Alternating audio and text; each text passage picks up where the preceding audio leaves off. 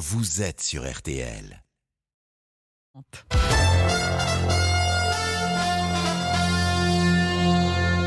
RTL. Ophélie Meunier, Le journal inattendu. Bonjour à tous, bienvenue sur RTL sur la musique du compositeur italien Andrea Laszlo De Simone Imancita. Vous allez comprendre pourquoi dans un instant. Mon invité est écrivain, auteur d'une quinzaine de romans à succès, traduits dans 20 langues, mais aussi de pièces de théâtre dont l'une a fait le tour du monde, Le vieux juif blonde. Sa volonté première, faire du bien aux autres avec ses écrits. Ce que j'ai appris très tôt, c'est d'abord que mon père soignait les gens avec des mots. Et il y a de ça dans mon métier. Comment un médecin soigne avec euh, des mots et pas forcément des médicaments. Et je pense que c'est de plus en plus proche de mon travail, l'idée de faire du bien avec mes livres. Elle est aussi réalisatrice, a fait tourner dans chacun de ses films des monstres du cinéma. Le dernier en date, Jean Reno.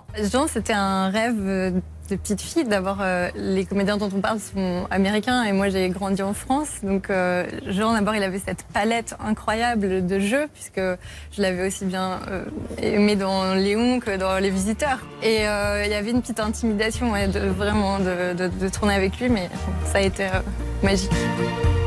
Amanda Sters est l'invité du journal inattendu sur RTL. Bonjour. Bienvenue sur RTL. C'est vous qui prenez les commandes du journal inattendu en direct pendant une heure. Ce film dont on parlait à l'instant, c'est votre dernière réalisation. Il sort le 9 août prochain en France. Ça s'appelle Les Promesses, adapté de votre livre paru en 2015 aux éditions Grasset. Au casting, en plus de Jean Reno, Pierre Francesco Favino, Kelly Riley ou encore votre fils Léon. Un film bouleversant sur les promesses que justement la vie n'arrive pas toujours à tenir. 2023 a marqué aussi la sortie de votre nouveau livre Résistance 2050, coécrit avec Aurélie Jean, scientifique spécialiste de l'intelligence artificielle. C'est publié aux éditions de l'Observatoire. C'est un roman d'anticipation à la fois fascinant et perturbant. Un monde où l'on vivrait tous avec une puce connectée dans le cerveau. À ce sujet, le docteur Laurent Alexandre, spécialiste des nouvelles technologies, sera avec nous dans un instant. Mais d'abord, c'est l'info à la mi-journée et votre regard sur l'actualité. Avec à la une ces mots de Vladimir Poutine ce matin, l'air grave, c'est un coup de poignard dans le dos de notre pays. Il s'est adressé à la population russe en pleine guerre en Ukraine. Le chef du groupe paramilitaire Wagner, Yevgeny Prigogine, a appelé à renverser le commandement militaire de Moscou. Qu'est-ce qui a déclenché cette rébellion? Peut-elle déstabiliser Vladimir Poutine? Nous ferons le point dans un instant avec Émilie Beau- Beaujard du service étranger d'RTL et avec Philippe Comte, spécialiste de la Russie. À Moscou, l'arsenal antiterroriste été renforcé. Nous retrouvons également notre correspondant RTL dans la capitale russe pour Kiev. Cette rébellion en Russie est une aubaine. Paris et Berlin assurent suivre la situation et restent concentrés sur leur soutien à l'Ukraine. À la une également l'arrivée du basketteur français Victor Wembanyama en star à San Antonio ou encore la marche des fiertés qui va battre le pavé parisien dès 14h. Et la météo, c'est avec vous Valérie Quintin. Bonjour Valérie. Bonjour. Du soleil et du chaud. Pas l'ombre d'un nuage. J'en ai pas un là cet après-midi pour l'instant. Alors il va y avoir quelques averses en fin de journée dans le sud de la Corse. Il y a toujours du vent dans le midi. Il faut être très prudent. Mistral et Tramontane, bien qu'en perte de vitesse, vont encore souffler à 50 km heure en pointe du Roussillon à la Provence. Pour tous les autres, un ciel tout bleu et des températures très estivales de 21 degrés à Cherbourg, à 35 degrés à Perpignan. On attend 28 à Lille, 29 à Paris et Mâcon, 30 degrés à Toulon, 31 à Bordeaux, 32 pour La Rochelle. Merci beaucoup Valérie. On vous retrouve à 18h comme d'habitude parce qu'à 13h dans le journal inattendu, c'est l'invité qui fait la météo, Amanda Sters. Ce sera à vous. Mon rêve. Le journal inattendu sur RTL. Vladimir Poutine face à la mutinerie du groupe Wagner. Yevgeny Prigogine, le fondateur de la milice, s'est emparé de la base de l'armée russe à Rostov et veut renverser son commandement. Le chef du Kremlin dénonce un coup de poignard dans le dos et une trahison en pleine guerre en Ukraine. On fait un point complet ce midi pour tout comprendre de la situation en Russie qui a connu donc un basculement hier soir. Bonjour Émi- Émilie Beaujard. Grand reporter au service étranger de RTL. Tout a commencé hier soir par des bombardements supposés. Yevgeny Prigogine a accusé l'armée russe d'avoir attaqué les bases arrières de Wagner. Vrai ou faux? C'est en tout cas cela, Émilie, qui a été l'élément déclencheur de la rébellion. Oui, un bombardement sur les positions de Wagner en Ukraine. Une vidéo tourne dès hier soir pour montrer l'endroit du prétendu impact. Vidéo impossible à authentifier pour l'instant, mais Prigogine assure que plusieurs centaines de ces hommes sont morts. Il en appelle alors à stopper le commandement militaire russe de marcher vers Moscou pour demander justice. L'armée russe, elle, dément avoir attaqué Wagner. Ce midi, on sait que les troupes de Wagner ont encerclé le QG du district militaire de l'armée russe à Rostov, un lieu stratégique. Alors Émilie, sait-on ce que font actuellement les hommes de Prigogine? Alors oui, les hommes de Wagner, cagoulés et en armes, sont effectivement dans les rues de Rostov, ville russe d'un million d'habitants, qui sert de base arrière, de commandement aux forces engagées dans le sud de l'Ukraine. Dans une vidéo postée euh, par les soutiens de Prigogine, on voit le patron de Wagner entrer dans le QG des forces russes, et voilà ce qu'il déclare. Nous avons perdu beaucoup de territoires et d'hommes en Ukraine, beaucoup plus que ce que dit l'état-major, trois à quatre fois plus que tous les documents que vous voyez passer. Certains jours, les pertes atteignent 1000 hommes par jour. Des soldats refusent de combattre et c'est normal. Ils n'ont pas de munitions, pas de commandement. Voilà, Prigogine se veut l'homme de la vérité, celui qui va ouvrir les yeux aux Russes sur la réalité de cette guerre. Il dit vouloir parler au chef d'état-major et au ministre de la Défense. C'est ce qu'il redit quelques minutes plus tard ce matin à l'intérieur du QG. Il le redit à deux commandants russes. Difficile de dire si ces commandants sont prisonniers ou otages. En tout cas, ils ne sont pas armés et semblent un peu décontenancés par les propos de Yevgeny Prigogine. Et puis, il n'y a pas euh, que la ville de Rostov. Depuis quelques heures maintenant, la situation situation est confuse à Voronezh, une ville à 500 km au sud de Moscou.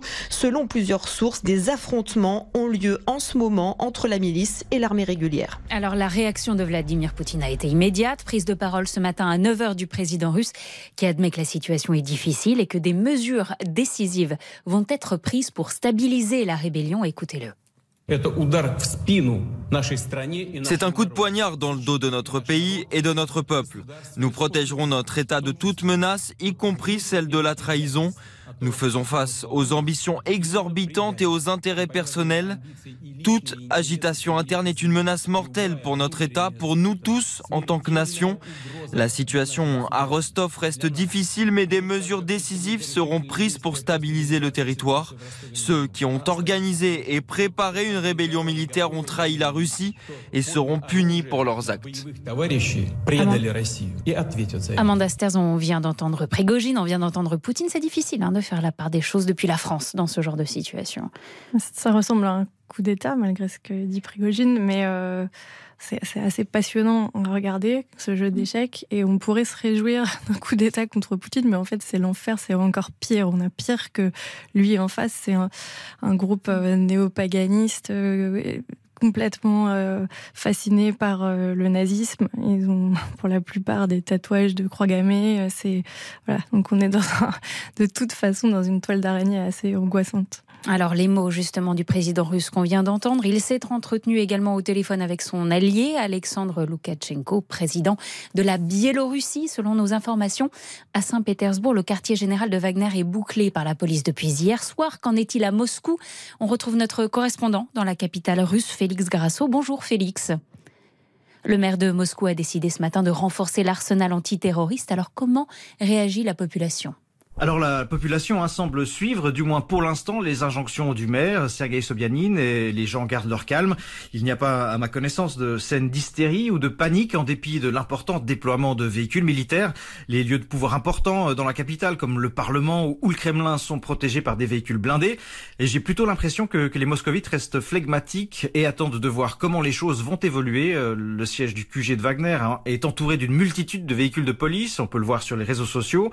Mais comme en Russie, euh, l'ironie n'est jamais très loin, euh, on voit aussi sur les réseaux des ouvriers qui s'affairent pour retirer des immenses panneaux d'affichage les publicités de Wagner qui appellent les hommes en état de le faire à rejoindre ses rangs. Merci Félix. Grâce au correspondant de RTL en Russie, mais quelle est l'intention réelle de Yevgeny Prigogine? On en parlait il y a un instant, Amanda Sters, avec cette rébellion.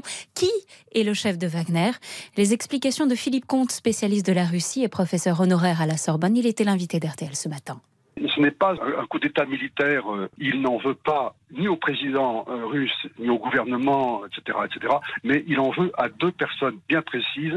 Son objectif est de faire écarter le ministre de la Défense et le chef d'état-major général Gerasimov, qui sont accusés par lui d'être des concussionnaires complètement pourris et d'avoir été incapables de mener à bien l'opération militaire spéciale, la guerre d'agression en Ukraine.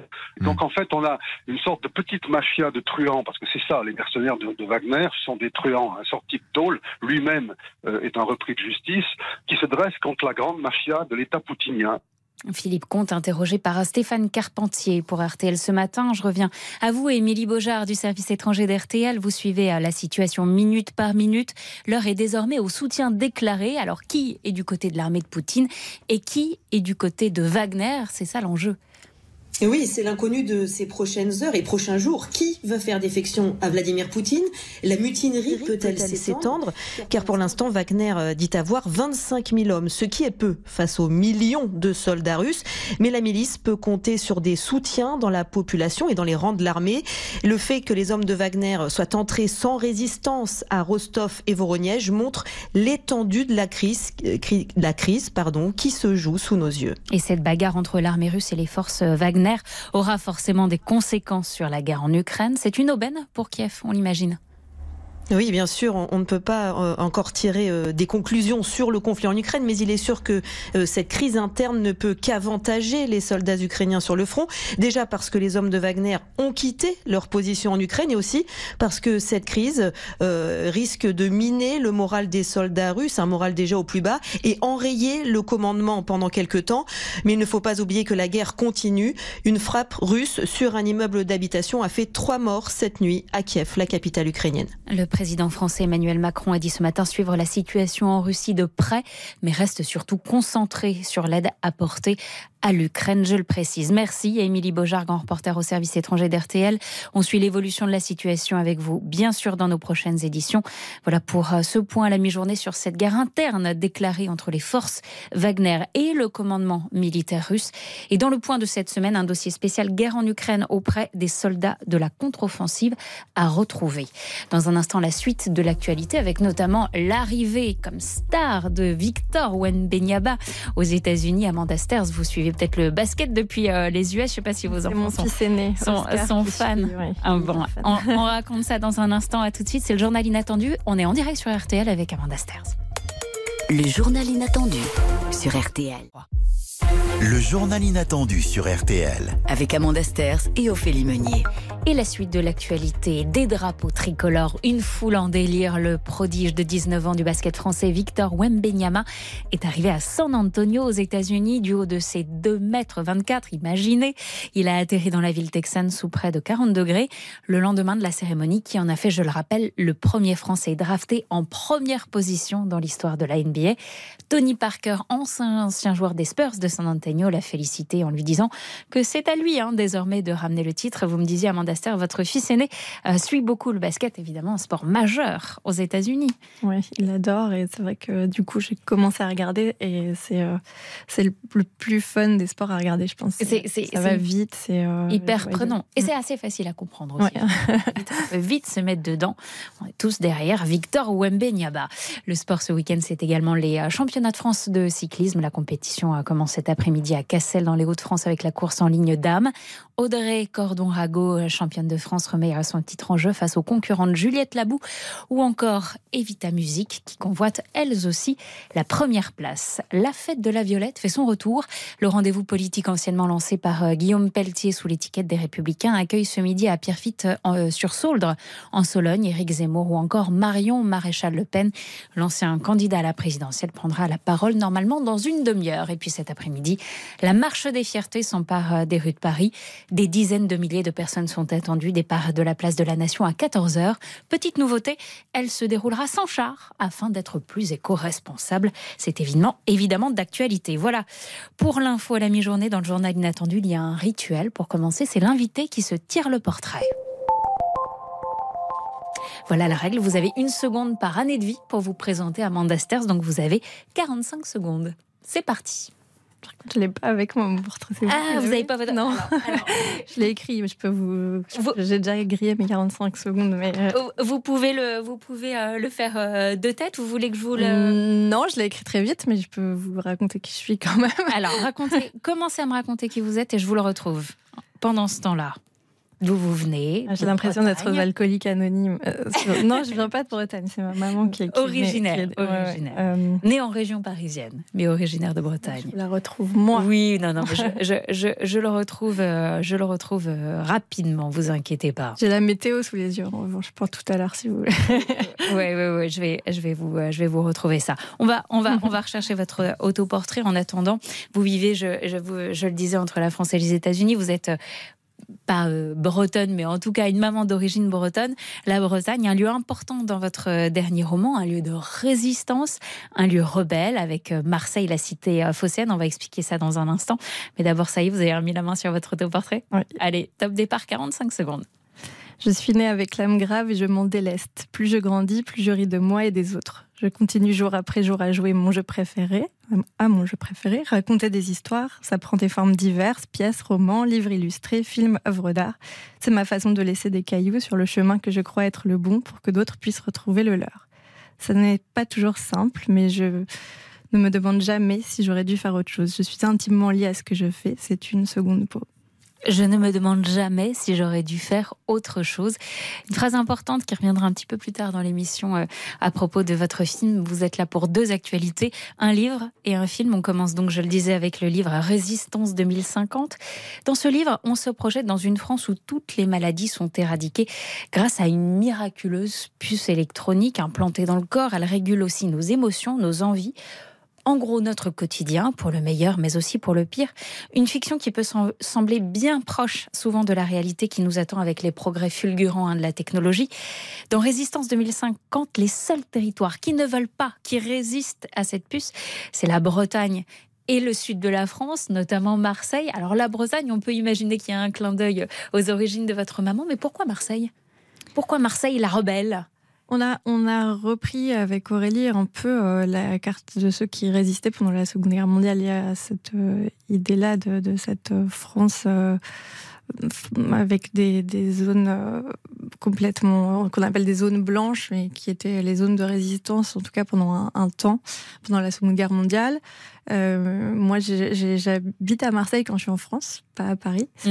Euh, donc, euh, c'était aussi chouette de, décrire une ville que j'ai l'impression de commencer à connaître. Et en tout cas, je pense qu'on arrive plus facilement à, à donner une sensation de vie. Je trouve qu'il y a une mixité à Marseille, une énergie qui se prêtait bien à cette, ce récit de résistance. Il y a une énergie créatrice aussi parce que les résistants dans le livre, ce sont des gens qui sont souvent des artistes et cette puce cérébrale qui tue euh, la capacité à créer en, en fait en nous anesthésiant, en nous rendant un peu tiède, ce qui mm. est plutôt peut-être joyeux pour certains, euh, tue le tue l'art peu à peu. Et donc les artistes se réunissent euh, dans le sud de la France et en Bretagne. Quand vous dites tiède, c'est-à-dire joyeux pour certains, il faut préciser que ça régule nos émotions et donc parfois aussi euh, nos souffrances. Donc en effet, ça peut être joyeux pour certains parce que grâce à la puce, on ne souffre plus. Mhm. Oui, souvent les, grands artistes sont des gens qui sont très tourmentés et c'est vrai que si on peut être euh, comme sous antidépresseur en permanence avec une puce qui réglerait exactement mhm. la dose hormonale qu'il nous faudrait pour être d'humeur égale, ça éviterait bien des souffrances et ces souffrances-là elles sont quand même nécessaires à une forme de création, à ce qu'est l'humanité, à ce qui nous rend humains. Et c'est la vraie question du livre. Qu'est-ce qui fait de nous des êtres humains? Ça fait l'objet euh, d'un article de presse euh, quasiment tous les jours. ChatGPT. Est-ce que vous avez déjà essayé? Oui, euh, un de mes fils qui m'a montré comment ça, ça marchait. Euh, en fait, je trouve que il y a juste eu une accélération des choses, mais tout ça existe depuis très longtemps. Euh, je trouve qu'il y a une sorte de d'un coup de fascination et on parle que de ça. C'est comme c'est devenu à la mode, mais en fait, euh, on, on, y est depuis très longtemps. C'est pas si nouveau en fait. Non, non. Juste que, Non, c'est juste qu'on fonce de, vers un précipice sur une moto depuis très longtemps. Juste, en fait, on s'en rapproche de, ce précipice et donc on, a l'impression qu'il est plus dangereux qu'au départ. Mais il était déjà dangereux quand on a commencé à prendre la route. Et donc, euh, quel est votre retour d'expérience sur euh, ChatGPT? Ça vous a fasciné, ça vous a plu, ça vous a terrorisé? Je pense que c'est un outil qui, bien utilisé, peut être euh, intéressant. Je pense pas que ça va remplacer le talent. Ça va remplacer la médiocrité, ça va accélérer certaines choses. Euh, on aura des capacités à faire des choses plus vite. Euh, et c'est souvent le cas de, toutes ces inventions. On va plus vite, il y aura moins besoin de, de main-d'œuvre. Qu'est-ce qu'on va faire de tout ce temps libre? C'est ça les questions que ça pose. Mais je pense que remplacer un grand artiste qui souvent euh, invente quelque chose à partir de d'idées qui devraient pas être euh, liées. Euh, pas, ils sont pas encore, c'est pas encore capable de faire ça. C'est pas de l'invention, c'est de la reproduction. Alors on se pose euh, donc cette question en permanence hein, dans, ce livre. Et si nous, euh, nous-mêmes, on vivait en permanence avec cette puce connectée, est-ce qu'on choisirait plutôt euh, le camp de Chloé, qui a inventé la puce dans votre livre, ou le camp de Una, qui résiste et qui vit dans la cité phocéenne? En tout cas, la confrontation entre la science et l'éthique est permanente et on aborde ça dans un instant avec notre invité Laurent Alexandre, docteur et spécialiste des nouvelles technologies. À tout de suite, c'est le journal inattendu avec Amanda Sters. Le journal inattendu d'Amanda Sters avec Ophélie Meunier sur RTL. RTL. Le journal inattendu sur RTL. Amanda Sters, Ophélie Meunier. Dans votre playlist pour le journal inattendu Amanda Sters, il y a Stevie Wonder, Superstition. Pourquoi ce choix? Une de mes chansons préférées. Euh, je trouve qu'il y a des chansons comme ça qui sont des classiques euh, éternels. On peut la mettre euh, quand on est triste, quand on est heureux, quand on veut faire euh, une fête. Il y a quelque chose de, magique dans cette chanson. C'est marrant parce que quand vous parlez de Stevie Wonder et de cette chanson, vous parlez d'émotions. Les émotions, justement, dans Résistance 2050, votre dernier livre coécrit avec Aurélie Jean aux éditions de l'Observatoire, elles sont régulées, complètement régulées par Tiedi, par cette puce électronique. Donc, je le rappelle, un roman d'anticipation dans lequel nous serions tous connectés ou presque. La plupart de la population est équipée de cette puce. Elle décuple l'intelligence, elle guérit les maladies, elle régule, on le disait, les émotions, plus de tristesse, plus de colère, plus de souffrance, mais il y a quand même deux petits coins qui résistent. La Bretagne et le sud de la France, ont-ils raison, ont-ils tort? La vie dans un monde super, ultra, maxi connecté est-elle plus belle?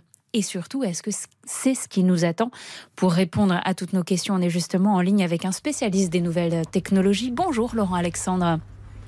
Bonjour. Merci d'être avec euh, nous et avec Amanda Sters dans le journal Inattendu. Je commence par la question qu'on s'est tous posée, je pense, un jour sur l'intelligence artificielle. Est-ce qu'une machine pourrait un jour reproduire exactement le fonctionnement du cerveau humain? Oui, bien sûr.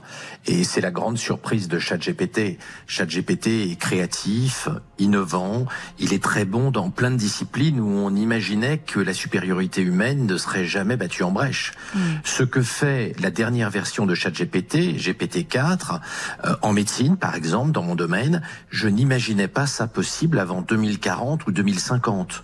Donc nous sommes face à une accélération de l'histoire technologique, nous sommes face à une tornade technologique. GPT-4 est beaucoup plus puissant qu'on l'imaginait et arrive à être très empathique. Une étude a montré que ChatGPT est plus empathique que les médecins pour les patients, ce qui est très troublant dans, dans ma spécialité. Donc vous voyez euh, euh, la question aujourd'hui qui se pose, que, faisons, que faisons-nous face à cette tornade d'intelligence artificielle?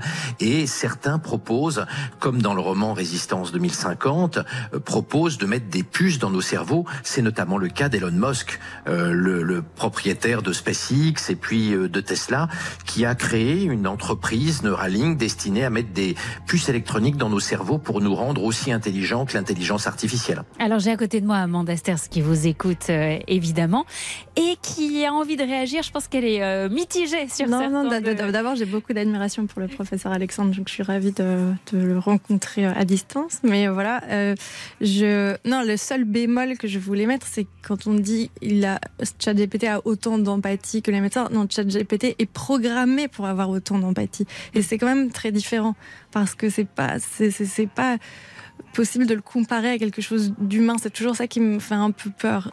C'est pour ça que le grand danger, à mon sens, c'est plus le transhumanisme. C'est ce qui arrive quand on va commencer à mélanger l'être humain euh, physiquement, avec euh, des, une puce dans le cerveau par exemple, mais il y a beaucoup d'autres euh, options ou avec des robots, ou enfin voilà, on peut, on peut, tout imaginer.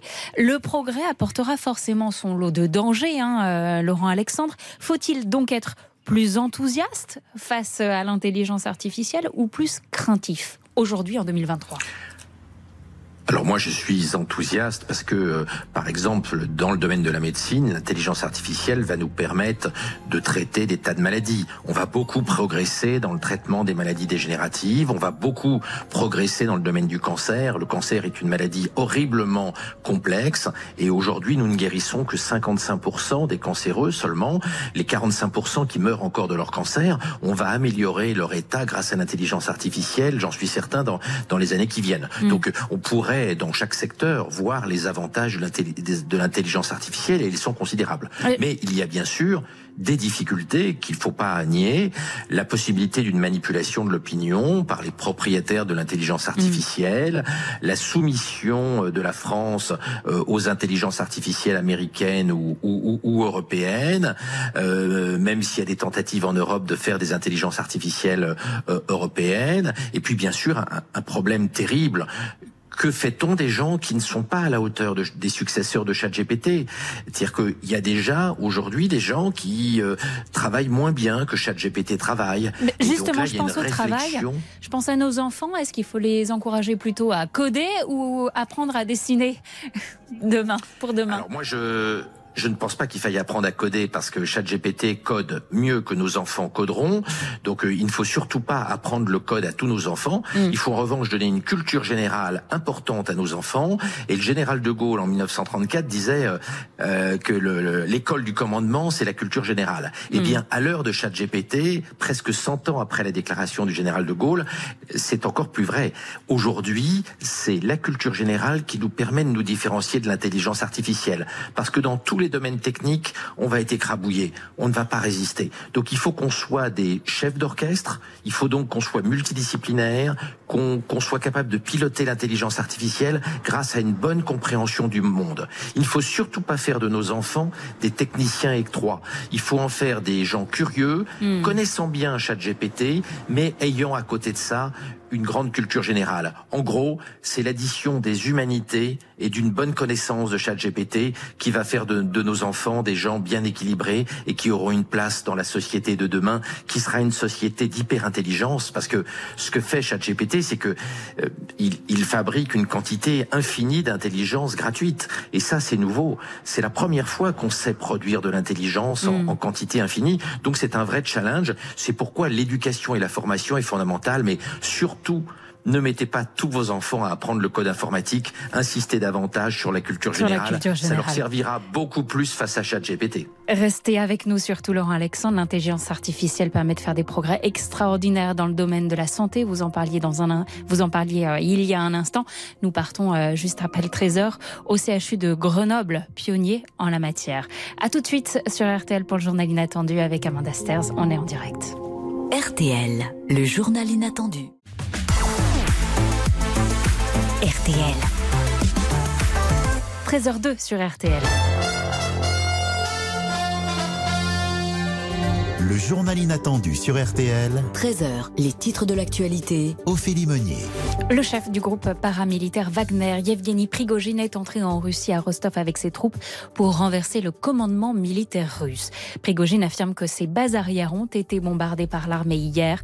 Hier soir, la sécurité a été renforcée dans plusieurs villes, dont Moscou, la capitale. Dans une prise de parole solennelle, le ton grave ce matin, Vladimir Poutine dénonce un coup de poignard dans le dos et accuse Yevgeny Prigogine de trahison.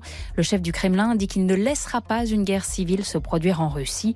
Le chef de Wagner affirme lui être patriote, ne pas vouloir renverser Poutine mais ne pas laisser son pays vivre plus longtemps dans la corruption, le mensonge et la bureaucratie.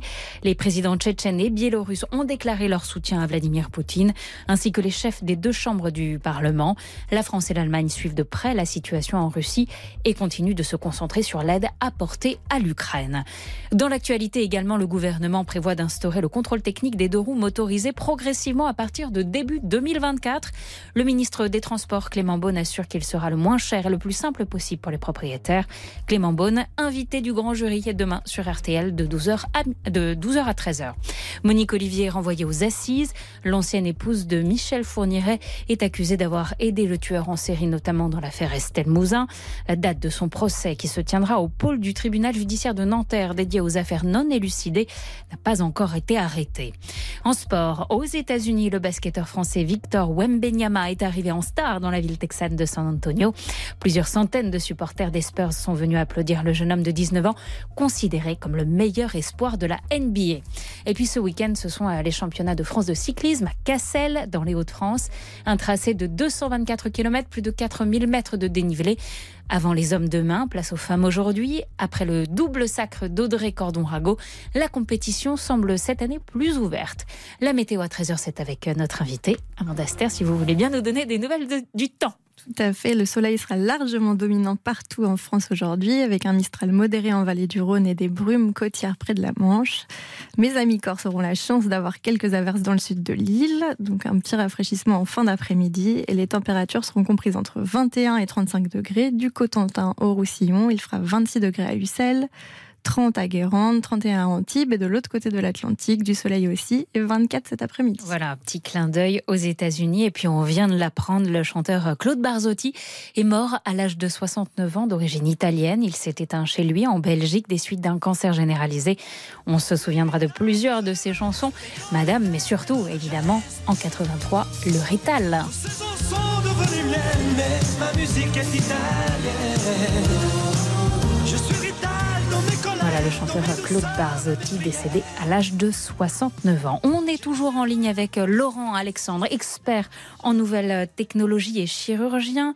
On parlait il y a un instant du travail face aux nouvelles technologies, face à l'intelligence artificielle. Je résume juste en une phrase. Laurent Alexandre nous disait apprenons à ne, encourageons nos enfants pardon, à apprendre la culture générale. C'est ça qui fera la différence face aux nouvelles technologies. Aurélie, Jean, votre co-autrice, Amanda Sters, a un discours similaire, différent. Qu'est-ce qu'elle en pense? Oui, un peu plus ou moins similaire, même si elle est moins affolée que ça par euh, ChatGPT. En revanche, la raison pour laquelle au, départ je suis arrivée avec cette histoire et que je suis allée voir euh, Aurélie Jean, c'était un signal d'alarme pour dire qu'il est important pour protéger nos enfants de, de façon imminente d'obliger tout ce qui est nouvelle technologie, tout ce qui est création, euh, de, tout ce qui va avoir un, impact sur nos vies à venir, de mêler l'éthique à la science. Il est indispensable qu'il y ait des penseurs, qu'il y ait des philosophes, qu'il y ait des, gens qui accompagnent euh, la création scientifique pour y mettre euh, des limites, pour y mettre une légalisation, pour, pour protéger nos enfants, puisque de façon très caricaturale, mais quand je l'explique, au moins ça, les gens comprennent tout de suite. Si on met une puce dans votre cerveau, vous allez pouvoir avoir plein d'informations. Peut-être que vos enfants, d'un coup, ils vont digérer euh, euh, tout, leur manuel d'histoire-géographie en, un instant. En revanche, si on peut faire ça, on peut aussi les hacker. Mmh. Euh, vous devenez quelqu'un à qui on peut envoyer des informations, à qui on peut, qu'on peut manipuler, comme le disait le professeur Alexandre. Qu'on peut surveiller. surveiller voilà. Mais il va, il va falloir trouver l'équilibre. Et si c'est pas fait en amont, euh, ça risque d'être trop tard. Justement, Laurent Alexandre, sur cette question de l'encadrement, est-ce que nous sommes capables, dès maintenant, de prendre les mesures pour encadrer les nouvelles technologies? Suffisamment Le choc technologique a été tellement rapide et les conséquences sont tellement euh, vertigineuses qu'on n'a pas encore pris le temps de réfléchir à ces questions éthiques qui sont fondamentales, comme le livre Résistance 2050 le montre très bien la réflexion éthique et politique est nécessaire aujourd'hui et elle a pris beaucoup de retard. Pour ne prendre qu'un exemple, Bill Gates a annoncé il y a trois semaines que selon lui, dans 18 mois, tous nos enfants apprendront à lire avec ChatGPT et non plus avec leur instituteur et leur institutrice. Mm. Et il a dit, les parents vont être stupéfaits de la vitesse à laquelle ChatGPT va remplacer l'instituteur pour apprendre à lire, parce que ChatGPT sera très supérieur à ce que l'instituteur ou l'institutrice est. Là, il y a derrière des enjeux éthiques sur l'évolution de l'éducation, sur la transmission de la culture, sur la transmission euh, du savoir, qui sont vertigineux et qui nécessitent une réflexion éthique. Or, le débat n'a quasiment pas eu lieu. C'est pour ça que moi, personnellement, je me félicite de voir euh, euh, qu'on publie des romans comme 2050, Résistance 2050, qui posent les problématiques politiques mm. qui sont absolument fondamentales. Et les politiques sont très lâches. Comme le sujet leur fait peur, ils ne traitent pas le sujet. Donc la réflexion politique et éthique, elle est minable. Euh, heureusement qu'il y a des écrivains qui euh, écrivent des romans d'anticipation comme Résistance 2050 pour nous inciter à réfléchir à l'avenir vertigineux qui est en train de se dessiner sous nos pieds au, laboratoire Clinatech de Grenoble. Le futur, c'est déjà maintenant. Vous disiez à l'école, le futur, c'est dans 18 mois. Euh, à Grenoble, c'est chouette. C'est la santé, c'est la médecine. Et c'est déjà maintenant dans ce laboratoire du CEA, du CHU et de l'Université de Grenoble. Les chercheurs mettent au point des techniques totalement novatrices à base d'implants dans le cerveau. Alors attention, c'est pas des puces connectées, hein. ce sont des implants pour combattre certaines maladies, mais aussi faire remarcher des paraplégiques. Un reportage de Serge Pueyo. Le laboratoire Clinatech du CEA de Grenoble diffuse de la lumière dans le cerveau pour lutter contre la maladie de Parkinson. Cécile Moreau, directrice de recherche. La maladie de Parkinson est une maladie neurodégénérative, c'est-à-dire que des neurones qui s'appellent les neurones dopaminergiques dans le cerveau vont mourir de façon précoce. Et cette mort prématurée induit la maladie. Et ce qu'on propose, c'est un traitement à base de lumière, où la lumière est le médicament. Le boîtier optique est inséré au niveau du crâne. De ce boîtier optique sort une fibre optique qui descend à l'intérieur du cerveau et la lumière est émise au niveau de l'extrémité de cette fibre, donc au milieu du cerveau. Et le fait de leur mettre de la lumière, les neurones vont avoir un surplus d'énergie et vont mieux résister aux différents stress auxquels ils sont émis et vont donc mourir moins facilement et on va donc ralentir la maladie. En tout cas, c'est ce qu'on espère. À Clinatech, c'est aussi Lève-toi et marche. Guillaume Charvet, chercheur au sein du laboratoire. Nous avons réussi à permettre à un patient paraplégique de euh, remarcher grâce au contrôle de ses propres jambes par la pensée. Le principe est tout simplement d'abord de capter l'activité électrique au niveau du cerveau grâce à des implants au niveau du cortex moteur. C'est l'endroit où on va enregistrer l'activité cérébrale correspondant aux intentions de mouvement du patient. Ensuite, ces données sont transférées de manière sans fil vers un ordinateur où là, on va avoir des algorithmes basés sur des méthodes d'intelligence artificielle qui vont décoder ces intentions de mouvement du patient, qui vont être ensuite converties en séquences de stimulation qui sont appliquées au niveau de la moelle épinière. Toutes ces innovations sont encore en phase de test, mais elles représentent pour les malades un formidable espoir. Et Laurent Alexandre, merci à vous. C'est grâce à vous que nous avons euh, pu réaliser ce reportage plein d'espoir. Donc, je résume en, une phrase. Il ne faut pas avoir peur de ce qui se présente, mais surtout en garder le contrôle. Merci beaucoup, euh, Laurent Alexandre, d'avoir été en direct avec nous sur RTL et avec Amanda Sters. Et j'en profite pour euh, conseiller également à nos auditeurs le, livre de notre cher collègue RTL Martial You, ChatGPT pour les étudiants, le guide complet pour réussir ses études avec ChatGPT. Voilà, c'est d'accord actualité. Dans un instant, on ouvre une nouvelle page. On parle de votre nouveau film, Amanda Sters, Les Promesses. C'est bouleversant. Ça nous emmène à beaucoup réfléchir sur nos choix de vie. Et une autre chanson que vous avez choisie pour votre journal inattendu, c'est c'est Midnight Train to Georgia, Gladys Knight and the Peeps. Ooh, he said he's going. He said he's going.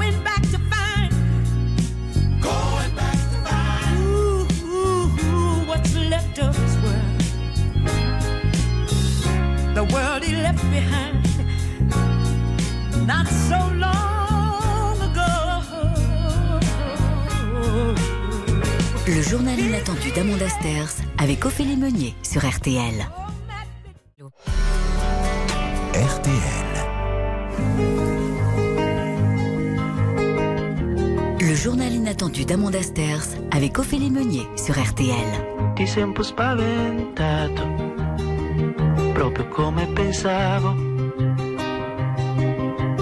on entend la musique de votre dernier film, Amanda Stairs. Elle est signée Andrea Laszlo De Simone, plongée dans un décor italo-britannique. Les promesses, c'est l'histoire de la vie d'un homme, Alexander ou Sandro, si on veut l'appeler euh, comme sa famille italienne, de ses premiers souvenirs d'enfance à la mort de la femme qu'il a toujours aimée sans qu'il ne se passe jamais rien avec elle. We visualize time as a straight line, but it's a spiral. Extrait de votre film, tourné en anglais. Hein, voilà pourquoi on l'entend en version originale. On visualise la vie comme une ligne droite, mais en fait, c'est une spirale. La vie fait plein de promesses, dont beaucoup qu'elle ne tient pas. Ce film, c'est sur la façon dont, on surmonte cela, Amanda Sters. Oui, c'est sûrement sur la, façon dont on, doit, quand on fait des choix, renoncer à d'autres. Et donc, il, existe des sortes de vies bis. Plus on vieillit, plus il y en a. Euh, où on, qu'on continue à vivre dans l'imaginaire. Je pense, euh, voilà, si on avait fait ça, si on avait, si on était monté dans ce train, si on était allé chercher cette personne qu'on aimait, euh, et on a tous ces, euh, ces moments de renoncement qui nous hantent et on, compose avec, avec ces, choix qui, sont toujours.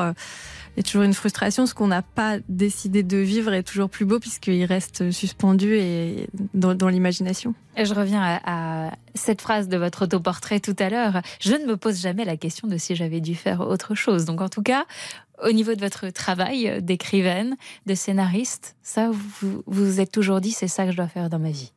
Moi, j'ai peu euh, cette. Euh, je ne suis, je suis peu hantée moi par cette, cette ce, ces choix que j'ai pas fait. Si, si j'avais fait un autre travail, si j'avais euh, vécu ailleurs, si j'avais épousé. non, je, suis quelqu'un qui, qui, fonce trop dans la vie pour avoir le temps de me retourner sur ça. Mais il y a forcément des, des, nostalgies qui arrivent et surtout cet éclairage qu'il y a dans le film de des choix qu'on est incapable de faire parce que on a des, tous des traumas et des bagages qu'on mm. trimballe. Et euh, j'ai juste, c'est plus que j'ai fait la paix avec ça en me disant il y a des choses que je suis pas capable de faire ou que ou que je fais systématiquement parce que voilà j'ai été euh, euh, programmée comme ça enfant et j'ai du mal à m'en sortir et je pense que faire la paix avec avec ça c'est une façon d'être heureux en tout cas arriver à rire de ce qu'on n'est pas capable de faire. Les choix conditionnent la vie, ça c'est sûr. Euh, vous pensez que notre destin nous rattrape toujours Amanda Sters? Je trouve que c'est le message aussi envoyé euh, par, euh, par le film, parce que finalement, je ne veux pas tout dévoiler, mais ce que recherche Alexander tout au long du film. C'est un livre, un livre bien particulier. Pareil, je ne veux pas trop en dire. Et est-ce qu'il va finir par le retrouver? En tout cas, j'ai le sentiment que son destin le rattrape. Je ne sais pas si c'est le destin, parce que je suis pas sûre d'y croire, mais je pense que c'est le poids de, euh, de la naissance, le poids des choses avec lesquelles on arrive, euh, l'espèce d'ADN sentimental qui nous habite et qui fait que tous les silences familiaux, tous les drames, toutes les et toutes les joies aussi et toutes les, idées qu'on a reçues depuis toujours de la façon dont il fallait se comporter ou être sont des choses qui pèsent très lourd et souvent les grands destins comme on les appelle ce sont les gens qui réussissent à désobéir à leur programmation de naissance. Quand euh, vous écrivez votre livre, Les promesses, en 2015, vous vous glissez euh, dans la peau de cet homme, Alexandre. Dans votre film, c'est votre fils, Léon, qui s'y glisse pour incarner la vie de ce personnage pendant son adolescence. Quelle responsabilité vous lui avez confiée là? Comment ça s'est fait ce choix euh, de votre fils pour incarner Alexander pendant l'adolescence? Bah, déjà, à partir du moment où c'est euh, sa vie d'artiste et pas mon fils, c'est Léon Esby, qui est à la fois un chanteur et un comédien en herbe, mais voilà, qui, qui m'a impressionné. Euh, ça s'est passé. Euh, c'est moi qui ai un peu insisté parce que je trouvais pas l'acteur que je voulais et je, je pensais qu'il pourrait le faire euh, à merveille. Et lui, il faisait plutôt de la musique et puis il était dans dans ses études. On était en plein confinement. Et il voulait pas faire ça. Il avait déjà ses zooms, etc. Mm. Et il a fini par aller passer le casting quand même. il a fait une tape avec ses, son frère et, et, le directeur de casting m'a dit c'est vrai qu'il a quelque chose de spécial c'est lui. Voilà. Et. Euh, je dois dire qu'il est, il est très bon et très touchant euh, dans le film. Hein, je vous l'ai confié euh, tout à l'heure. comment on se détache de ce regard de mère quand on fait jouer son fils? Moi je me dis bon j'ai des enfants euh, j'ai un petit garçon je me dis c'est impossible quoi. On le regarde pas comme un acteur on, se détache pas mais on d'ailleurs je pense que ça ça donne une dose d'amour très forte quand on filme. Mais moi j'ai déjà un rapport maternant avec mes acteurs donc c'était pas il y avait pas de différence de traitement. Il y a quelque chose de très familial je pense que quand je suis sur un plateau. Mais surtout que je suis une maman qui joue j'ai toujours fait ça avec eux. C'est-à-dire qu'on faisait des films pour nous pour euh, ma mère pour euh, les copains. Je, les vacances je les oblige à faire des courts métrages je fais des des trucs. Euh, un prolongement. Oui, ça a toujours fait partie de ma dynamique. Moi, j'ai toujours ri avec ça. Et du coup, évidemment, c'était plus impressionnant parce que c'était plus ses cousins en face, mais c'était Jean Reno.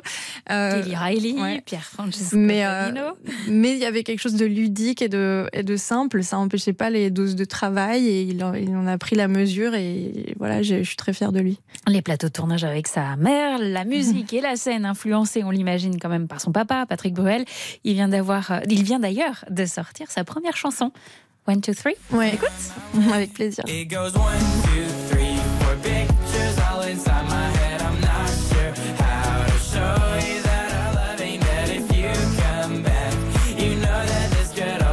Que vous en pensez bah, Elle va vous rester dans la tête, donc voilà, tout, est dit. C'est euh, euh, c'est un truc qu'il a fait de son côté. Euh, on habite à Los Angeles où il a grandi et, il a travaillé avec des gens de, dans son coin. Il nous a annoncé qu'il sortait un album. évidemment, son papa lui a donné des, des conseils et son avis, mais c'est sa dimension, c'est son monde, c'est son nom de famille. voilà, Léon SB. Hein, et c'est pas c'est pas nous. Donc j'espère euh, qu'il va d'abord faire ses preuves aux États-Unis pour pouvoir euh, ensuite être euh, aussi un artiste ici, puisque en général quand on sort aux États-Unis, ça, a un impact dans le monde entier. Mais ce serait bien qu'il commence sa carrière tout seul, voilà comme un grand sans, sans être le fils d'eux. Et en attendant, la musique, c'est le film, c'est le cinéma, c'est votre film Amanda Sers, Les Promesses. On continue d'en parler dans un instant et avec cette présence aussi de Jean Reno. À tout de suite sur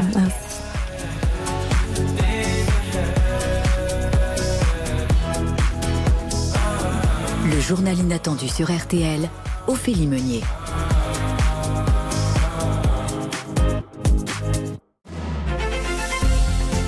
Le journal inattendu d'Amanda Sters avec Ophélie Meunier sur RTL. Amanda Sters qui sort euh, son nouveau film Les Promesses le 9 août en France. C'est l'un de vos romans aussi. Amanda Serre, c'est euh, donc votre dernier euh, long, métrage. C'est l'histoire d'amour inachevé entre Laura et Alexander.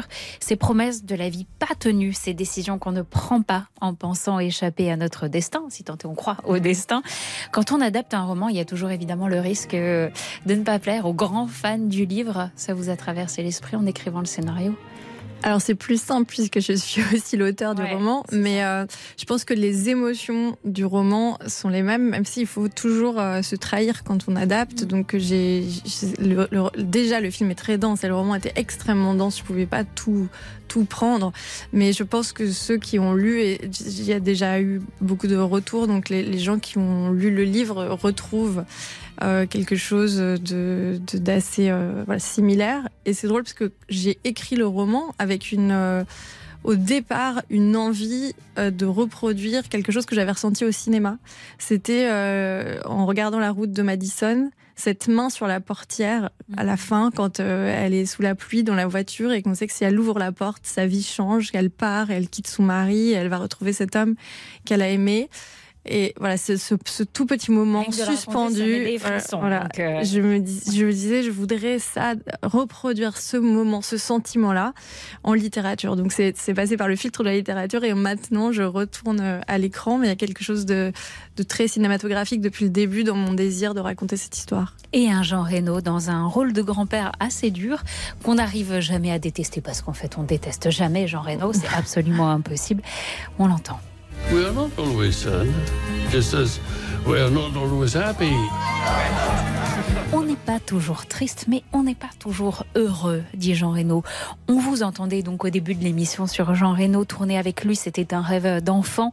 C'est un mythe. Est-ce que diriger Jean Reno a donc été à la hauteur de ce dont rêvait la petite fille?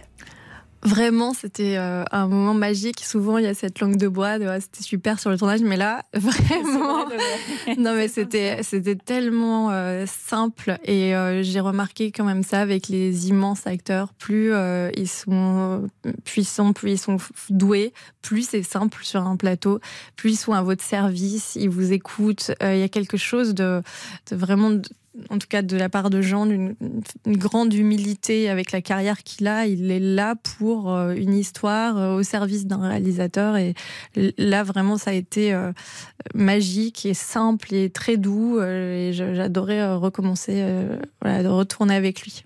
Oh, ça se produira peut-être, on vous le souhaite. Vivez à Los Angeles, le film a fait le tour du monde et, est reçu de nombreuses distinctions dans des festivals. La sortie en France, je le rappelle, c'est donc le 9 août. Elle a une importance particulière, cette sortie en France, j'imagine, Amanda Stars Oui, bien sûr, bien sûr. C'est euh, d'abord. Vivez à Los euh, Angeles, mais vous êtes quand même. Euh, oui, je reste, je reste un, un, auteur français. je, euh, oui, bien sûr. Ça a toujours été euh, un rapport d'amour-haine avec mon pays où parfois euh, on me reçoit avec les honneurs, parfois moins. J'ai l'impression que les choses sont très apaisées maintenant. Pensez qu'on vous en veut d'être parti là-bas un moment Non, je pense pas. Je pense que il y a eu il y a eu des cycles, c'est comme ça. C'est un, un, pays particulier, mais euh, qui, quand il, il aime, même avec passion. Et j'ai l'impression que c'est le cas sur ce film. Il y a des retours euh, magnifiques de, presse déjà. Et, et euh, j'espère que ça va rencontrer le public, parce qu'on fait quand même des films pour ça. Je me permets juste cette réplique du film. J'ai pas envie de trop en dire, mais bon, je reconnais que je l'ai beaucoup aimé. Donc voilà. c'est la vie, ça, non. On a moins, mieux ou moins bien, mais jamais ce que l'on veut. Oui. sur ça. Oui, il y a toujours cette sorte on a de. Moins on n'a jamais ce que l'on veut. Et quand on l'accepte, ça va beaucoup mieux. Mais oui, je pense que c'est aussi une grande histoire d'amitié ce film et c'est euh, voilà, c'est les copains qui se qui mm. se disent ça et il y a, cette euh, envie là de se dire que après tout tout est relatif, tout est joyeux et l'important c'est d'être en vie et de ressentir des choses. Merci beaucoup Amanda Sters d'avoir pris les commandes du journal Merci à vous. en direct sur RTL. Votre film euh, Les Promesses, donc adapté de votre roman sur le 9 août en France et puis on peut déjà aussi trouver en librairie votre livre Résistance 2050 écrit avec Aurélie Jean aux éditions de l'Observatoire. D'ailleurs, Résistance 2050 pourrait faire un film. Je pense une série. Je pense Ou une série. Une super série, ouais. On en parle avec Aurélie. Tout de suite euh, sur RTL, vous retrouvez Laurent Deutsch pour entrer dans l'histoire numéro consacré à Che Guevara et Laurent Deutsch qui signe aussi un podcast bonus sur l'histoire euh, du Titanic au cœur de l'actualité, d'une actualité dramatique hein, récemment. Vous retrouvez tout ça sur RTL.fr. La semaine prochaine, euh, c'est la dernière du journal inattendu avant les vacances. Alors soyez au rendez-vous. Amanda Sters, on a parlé d'Italie on a parlé d'amour, on se quitte sur un grand classique italien, c'est mon choix. Hein.